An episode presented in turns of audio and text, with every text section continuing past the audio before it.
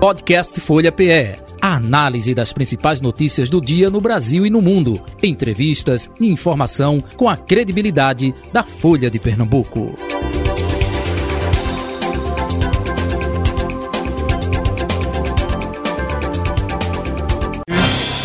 Folha Política. E o Folha Política desta sexta-feira, 3 de março de 2023, entrevista o deputado Antônio Moraes, deputado estadual do Progressistas, PP, com a gente a partir de agora.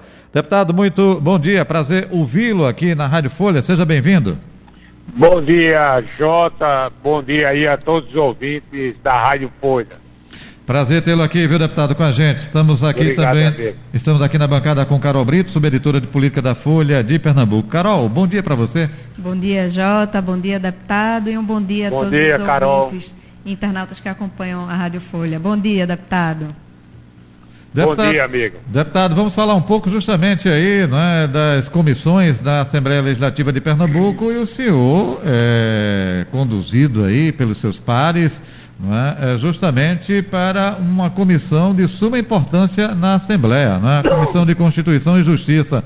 É, muito entendimento, muita conversa, até se falou de interferência do Palácio do Campo das Princesas nesse acordo, que a gente pode passar aqui para o nosso ouvinte internauta, deputado.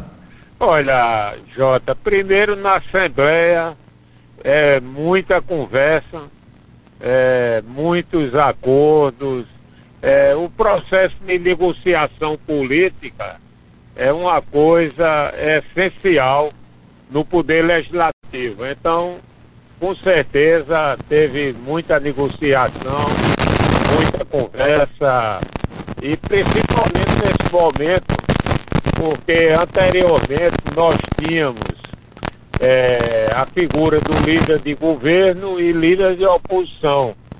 E os dois é, resolviam as indicações das comissões. É, agora, no início da gestão agora da Assembleia Legislativa, nesse biênio, é, nós temos é, uma situação completamente diferente. Então, cada partido indicou os seus representantes dependendo da quantidade de parlamentares que ele tem na Casa de Joaquim Nabuco. Então você deixou de ter dois líderes indicando e passou a ter é, alguma coisa aí em torno de oito ou sete líderes fazendo indicação para as comissões. Então realmente precisou conversar muito, é, sentar, até porque nós temos 17 comissões você tinha que fazer a indicação dos titulares e a indicação é, dos suplentes. E a partir daí você, dentro da comissão, fazer a eleição para escolher os presidentes das comissões. Uhum. O senhor conversou com o deputado Valdemar Borges, ele ficou chateado com o que aconteceu é, é, ou não, deputado? Olha, eu tenho um respeito muito grande pelo deputado Valdemar Borges. Tanto era que nas, nos dois mandatos dele na Comissão de Justiça, eu era membro da comissão e a gente sempre teve uma relação de proximidade muito grande. E ele deixou muito claro lá, mesmo contestando a questão da condução, que não é diferente do que o PSB fazia nos governos passados que ele votou comigo. A gente foi eleito por unanimidade. Ele fez questão de ressaltar que ele tinha uma tranquilidade muito grande de votar em mim pela minha seriedade na condução da comissão, que eu já fui presidente, e também ele se sentia é, representado. Então eu agradeci a ele. É claro que nesse processo algumas pessoas ficam chateadas, mas é normal, esse é o processo normal da política. Carol Brito. O senhor falou que a situação né, que ocorreu na, nas comissões, né, as costuras do governo, não foram muito diferentes do que acontecia no PSB. Agora, é, os socialistas estão dizendo que o governo do PSB era um jardim da infância comparado com o governo Raquel Lira. É, isso é, confere ou não? Ô, ô, Carol, eu, eu vou lhe dizer aí, você vai tirar a sua conclusão. É, a Comissão de Justiça, aí vamos nos ater à Comissão de Justiça, que eu sou presidente, ela tem nove membros. É, nas gestões passadas, é, o governo tinha seis, a oposição tinha três.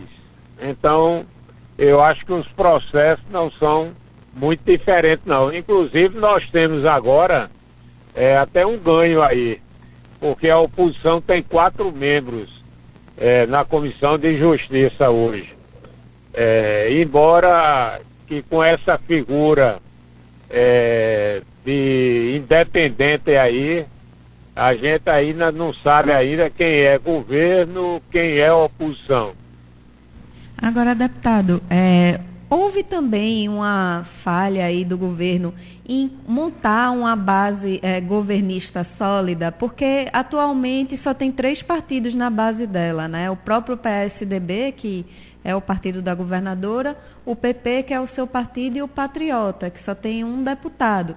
E a gente já entrevistou várias vezes é, alguns parlamentares dizendo que querem sim aderir à base, como o deputado Joel da Arpa, do PL, mas que precisava a questão política do governo correr, né? É, o governo está aí é, demorando um pouco para também resolver essa construção política e criar uma base governista sólida. Isso está atrapalhando nas costuras da casa? Olha, Carol, eu diria que não. Eu acho que o que está havendo é que não há unanimidade dentro dos partidos. Você pega o PSD mesmo, tem 13 deputados. Quatro eles estão na base de apoio da governadora. Ele não pode declarar isso porque eles são do PSD, mas tem quatro votos lá que votam é, com a governadora. É, na maioria dos partidos, seja na União Brasil, é, na, no, no Solidariedade, você tem deputados que votam e que gostariam de estar na base do governo e tem outros que querem ficar independentes. Então, não é uma matemática fácil para você fechar esse jogo, não. E, infelizmente, se você tivesse todo mundo, vamos dizer que o, o PL, ele tivesse é, uns cinco deputados é, fechado com o governo, eles poderiam ir para a base do governo e serem liderados pelo líder do governo na Assembleia mas não tem é, unanimidade dentro do partido é, para ficar efetivamente apoiando a base do governo. Eu não sei se deu para me entender. Uhum. Acredito que sim, deputada. É mais uma questão dos próprios partidos que não estão conseguindo a sua unidade interna do que uma questão da articulação do próprio Palácio, não é isso? É isso. Então, assim, qual é o partido que tem unidade na Assembleia hoje? O PP, que tem os oito deputados que estão na base do governo, já declararam isso, não há nenhuma defecção dentro do partido. Os três do PSDB e um, um do Patriota.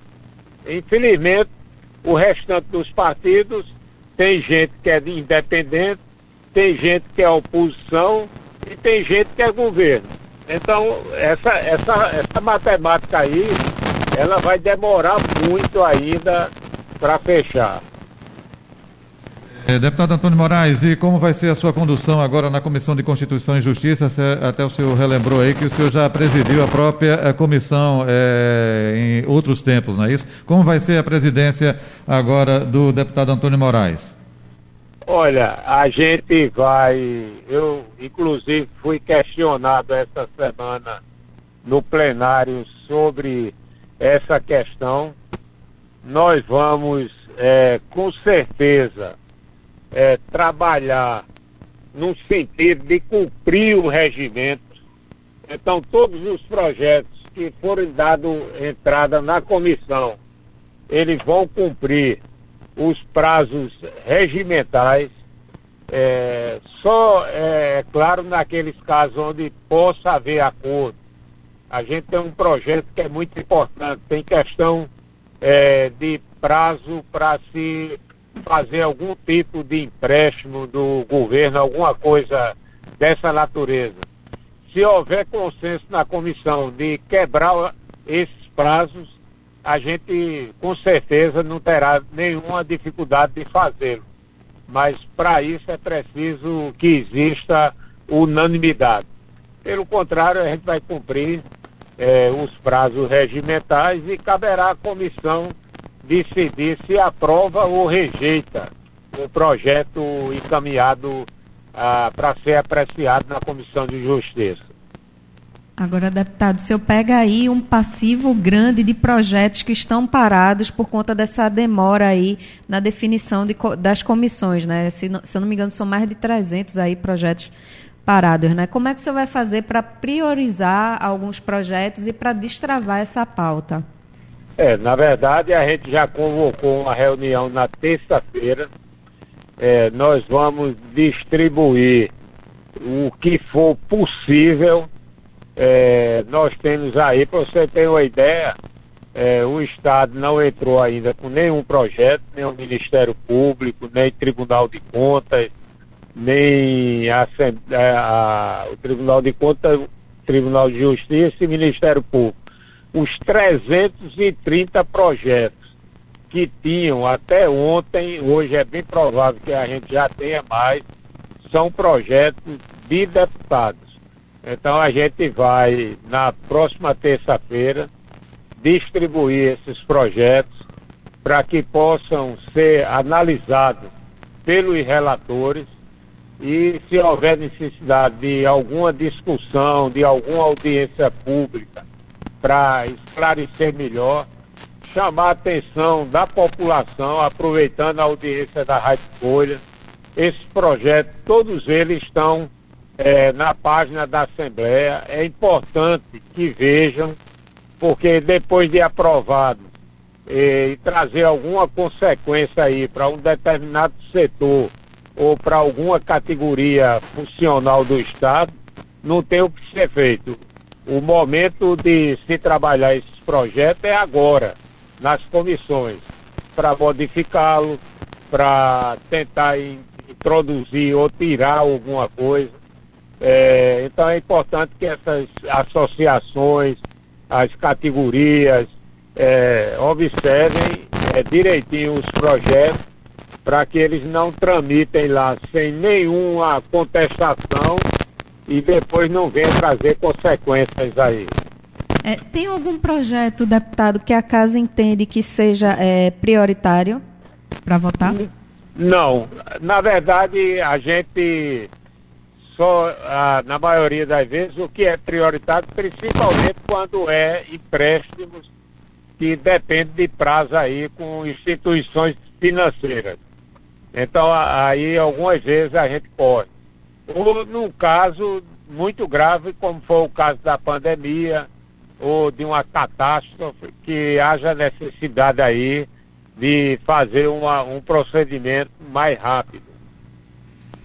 Deputado Antônio Moraes, até aproveitando, o senhor falou aí, é, é, bem lembrado aqui pela Carol, né, a questão de outras comissões também, comissões importantes da casa, enfim, essa é, morosidade, muita conversa, esse feriado prolongado, a data magna, é, aqui de Pernambuco vai servir um pouco para esse entendimento? Acha que na próxima semana as demais comissões possam é, já estar sendo oficializadas ou não? Não, sem dúvida nenhuma. Eu acho que o, o gargalo era justiça, finanças e administração.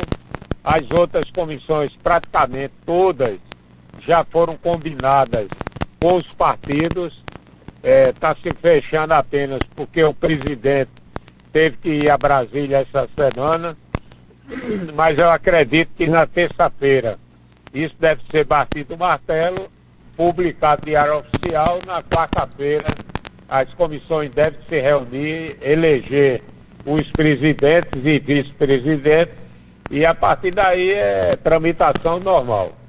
Então, ao contrário é, do que a gente viu para as principais comissões, para essas comissões temáticas deve ser um consenso na casa, né? Não deve ter disputa. Não, não, não. Tranquilo. É, pelo que eu ouvi ontem, é, os partidos praticamente já é, negociaram o que é que cada um vai ter direito, educação, saúde, meio ambiente, segurança pública. Então, não acredito que a gente vá ter nenhuma dificuldade, não. Deputado, é, é, agora é, é um pouco saindo aí da Assembleia, mas claro, é, ainda é, no viés aqui de nossa política, como é que o senhor está observando esses dois meses né, do governo Raquel Lira? O senhor que é do PP, um partido ligado aí à base da governadora, já foi do PSDB, Tucano. Como é que o senhor analisa esses dois meses de gestão Raquel Lira? Olha, primeiro normal. É, a gente estava muito acostumado sempre a passagem de um governo do mesmo partido. É, foram 16 anos aí é, do PSD, que normalmente era uma coisa muito tranquila. Você, as mudanças eram muito poucas e quando ocorria eram é, gradativamente. Você tem um governo de ruptura aí, que mudou tudo. Então há uma dificuldade, na verdade, muito maior do que uma transição entre partidos, é, entre, entre governadores eleitos do mesmo partido. Essa mesma coisa está acontecendo no governo federal agora, é, com o, governo, o presidente Lula substituindo ainda muitos órgãos ainda não tiveram é, definição de quem vai presidi-los. Então é, eu acho que é normal e essa coisa com a passagem do carnaval aí, deverá esse mês aí, deve estar tudo regulamentado. Uhum. O senhor acha que o PSB né, vai dar muito trabalho à governadora ou não necessariamente, já que no início falou dessa divisão dentro do próprio partido que tem gente do PSB que apoia o governo Raquel Lira, hein? Não, eu acho que a oposição para qualquer governo ela é fundamental, é muito importante, até para cobrar, para apresentar erros que porventura exista, mas a, a governadora tem na Assembleia hoje é uma coisa é, normal que ocorra, uma base de apoio muito grande. Embora sem a gente ter clareza aí é, nessas questões de líder de governo, de oposição e independente. Porque você imagine aí, Jota e Carol, é, um líder independente não quer ser liderado por outro. Então a gente ainda não entendeu como é que vai ser. Então, cada partido que se diz independente, ele vai ter um líder, eu acho que a gente tem que reunir a mesa, é, se aprofundar no regimento, porque o ideal era que fosse um líder para é, comandar todos os partidos que estão independentes. Uhum. Aí você vai, vai, a confusão ainda vai ser muito maior. O, o deputado Antônio Moraes, é, primeiro, primeiro ano geralmente é mar de flores, todo mundo é, independente, aquela coisa bonita, mas no segundo ano já tem uma eleição municipal no meio. Isso pode mudar é, com a aproximação do pleito do próximo ano ou não? É claro, porque você tem interesses locais importantes, né? É, como é o caso do Recife, de Jaboatão, Olinda, Petrolina, Caruaru. Então, com certeza, a tendência é haver um agravamento e também uma, uma clareza maior de quem é governo e de quem é oposição na Assembleia Legislativa. É, deputado, recentemente parece que essa questão de ser independente virou moda aqui em Pernambuco e quem acabou aderindo a essa moda foi o seu próprio partido, o PP, aqui no Recife. Né? O partido decidiu após anos na base de João Campos, virá independente. Mas essa decisão ainda vai ser submetida à instância estadual do partido. O senhor acredita que tem como manter essa aliança com o PSB ou o caminho do PP é realmente é, está mais do lado da governadora Raquel Lira? Carol, vê bem, eu, eu não faço política no Recife. É, se você perguntar aqui, eu só sei, eu só conheço dois vereadores do partido aí. Eu não, não tenho assim. Eu acho que era importante fazer essa pergunta a Eduardo da Fonte, que é presidente do partido. É, em momento nenhum ainda a comissão executiva do Estado é, se reuniu para discutir essa questão, mas eu, eu acho um pouco complicado pela você ficar no governo e ficar na prefeitura, como o Jota colocou aí, que no próximo ano a gente tem uma eleição e o partido vai ter que se posicionar. E o PP ele vai ter um papel muito importante. O PP está fazendo uma frente com União Brasil que e o me parece que é o Avante, que a gente vai ter 113 deputados federais. Vamos ter o maior tempo de televisão é, para as eleições de prefeito, que é muito importante. Então, você imagine a confusão que vai ser isso aí. Pois é, deputado. Essa questão aí está muito travada por é, o desafio de conciliar os interesses de dois partidos que já são muito grandes, né? E como é que está esse entendimento aí, é, principalmente entre o próprio é, Luciano Bivar, que é o presidente é, do União Brasil, com Eduardo da Fonte aqui em Pernambuco? Olha, Eduardo tem uma relação muito boa com o Luciano. É, a informação que nós temos é, que a gestão nacional será compartilhada. É, aqui em Pernambuco, o PP tem quatro deputados federais e oito deputados estaduais. É, a indicação que a gente tem, eu não posso afirmar isso, porque não estou participando aí das negociações. É que o comando aqui ficaria com Eduardo, mas isso ainda está sendo resolvido em Brasília. Mas vamos aguardar que dentro de 10 dias eu acho que essa questão está resolvida e fechada. E como vai ser para conciliar os interesses desses dois partidos, é, principalmente visando as eleições de 2024, né? Porque, por exemplo, aqui no Recife, o PP já está adotando uma postura mais independente, enquanto a União Brasil acabou de aderir ao governo João Campos e está com a Secretaria de Desenvolvimento Econômico, né? Como é que vão ser tomadas essas decisões?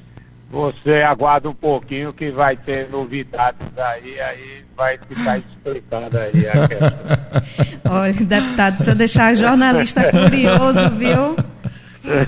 É complicado.